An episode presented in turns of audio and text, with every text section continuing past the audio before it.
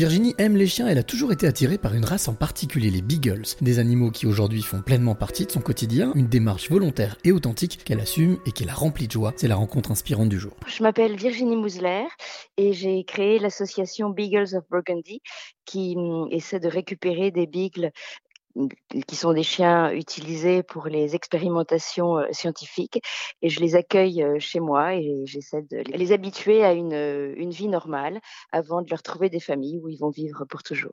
Cette relation aux animaux ou particulièrement aux chiens, c'est quelque chose qui te tient depuis tout le temps ou c'est quelque chose que tu as découvert sur le tard?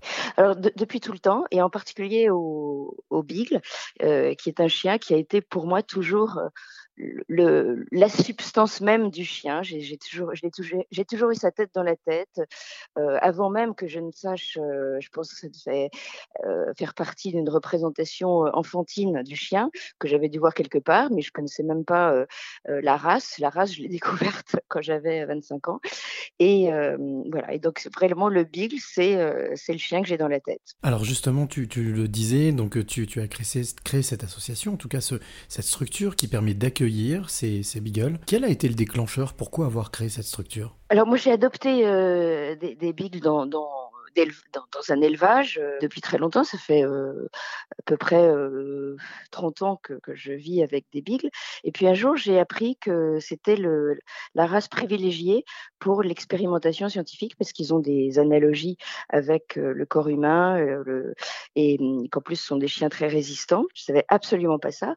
Et je m'étais dit, voilà, ben, la prochaine fois, au lieu d'aller acheter un beagle dans un élevage, j'essaierai d'en adopter un qui, a vécu ça euh, dans un laboratoire. Et puis, euh, comme mon dernier Beagle a vécu 18 ans et demi, j'ai eu le temps d'y réfléchir et euh, j'ai décidé de ne pas me satisfaire d'un seul Beagle, mais je, me suis dit que j'allais essayer d'en récupérer le plus possible et puis d'essayer de, leur trouver des, familles pour qu'ils vivent une vie heureuse pendant le reste de leur vie. Tu l'expliquais au début de cet entretien, tu prends le temps de les, réadapter, de leur donner, de leur redonner la joie de vivre et aussi leur expliquer comment, enfin leur montrer euh, comment vivre au quotidien. Ça doit être compliqué comme, euh, comme entreprise. Bah, en fait, ça dépend parce qu'ils sont vraiment, euh, il n'y a pas de généralité. Euh, certains sont tout à fait euh, relax quand ils découvrent la vie extérieure, vraiment. Et puis certains, à, l'opposé, sont extrêmement craintifs, extrêmement difficiles. mais vraiment, il n'y a, vraiment pas de généralité. C'est ça que j'ai découvert. Je pensais que ce serait des chiens très craintifs qui auraient peur de tout, et puis parfois, j'ai découvert qu'il y en avait qui étaient par leur nature, par leur, par leur personnalité, euh, des, chiens plutôt euh, avenants, enthousiastes, etc. Alors que les chiens que, que, je reçois, ils ont vécu la même chose. Ce sont des petits groupes et ils ont vécu la même chose. Ils ont le même âge, ils viennent du même endroit. Donc, si, si c'était leur, euh, c'est vraiment la réaction de ce qu'ils sont à la vie, quelle qu'elle soit, euh, qui, fait la difficulté ou la facilité de leur, approche. Quand ces beagles arrivent chez toi, quelle est la première émotion qui te traverse?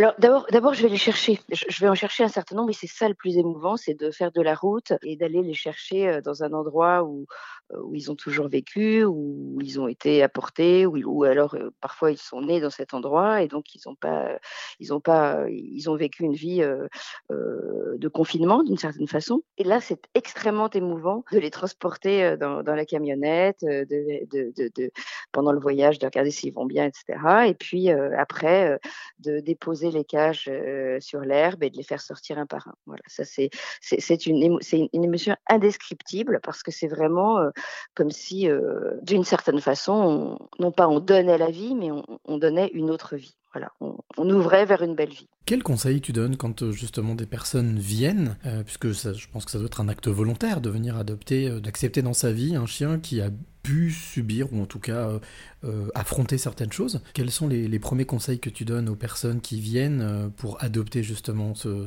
ces chiens Alors déjà, nous, on, sélectionne les, adoptants avant de leur présenter un chien, parce qu'on veut déjà vérifier que leur mode de vie convient.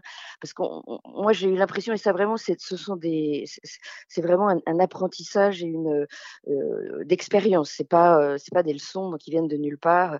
La présence d'un autre chien, ça, ils sont habitués. Ils arrivent, ils n'ont pas peur des autres chiens parce qu'ils ont toujours vécu avec 3, 4 ou 10 autres chiens. Mais l'important, c'est d'établir une relation avec justement une personne humaine. Donc on insiste beaucoup sur la présence de la personne chez elle. Donc, soit ce sont des gens qui travaillent à domicile, soit ce sont des gens qui, euh, qui, sont mères de famille ou des retraités. Mais en tout cas, il ne faut pas laisser le chien tout seul parce que sinon, d'une certaine façon, ça prolonge sa vie de confinement et, de, et un peu d'isolement. Euh, donc, en fait, moi, je, je leur dis de, de ne jamais laisser le chien s'isoler dans un coin et en même temps de ne pas lui mettre la pression. Voilà, c'est-à-dire qu'il faut le laisser apprendre la vie euh, petit à petit, mais ne pas le laisser s'isoler euh, par, frayeur ou par appréhension mais en même temps, de ne pas le laisser se sentir bien, tranquille, dans son coin. Parce que l'important, c'est qu'il perçoive que la présence d'un humain, pour lui, l'échange avec un humain, ça peut être quelque chose de positif et le rendre plus heureux que, s'isoler dans un coin. En même temps, il ne faut pas non plus euh, euh, être sur son dos toute la journée et lui demander de faire des trucs tout le temps, parce que ce sont des chiens qui ont euh, une lacune de, de, perception extérieure, donc il ne faut pas le, le saouler non plus. Mais en tout cas, ne pas le laisser s'isoler. Virginie, j'ai envie de te demander quelle est la clé que tu auras envie de transmettre à celle ou celui qui t'écoute maintenant.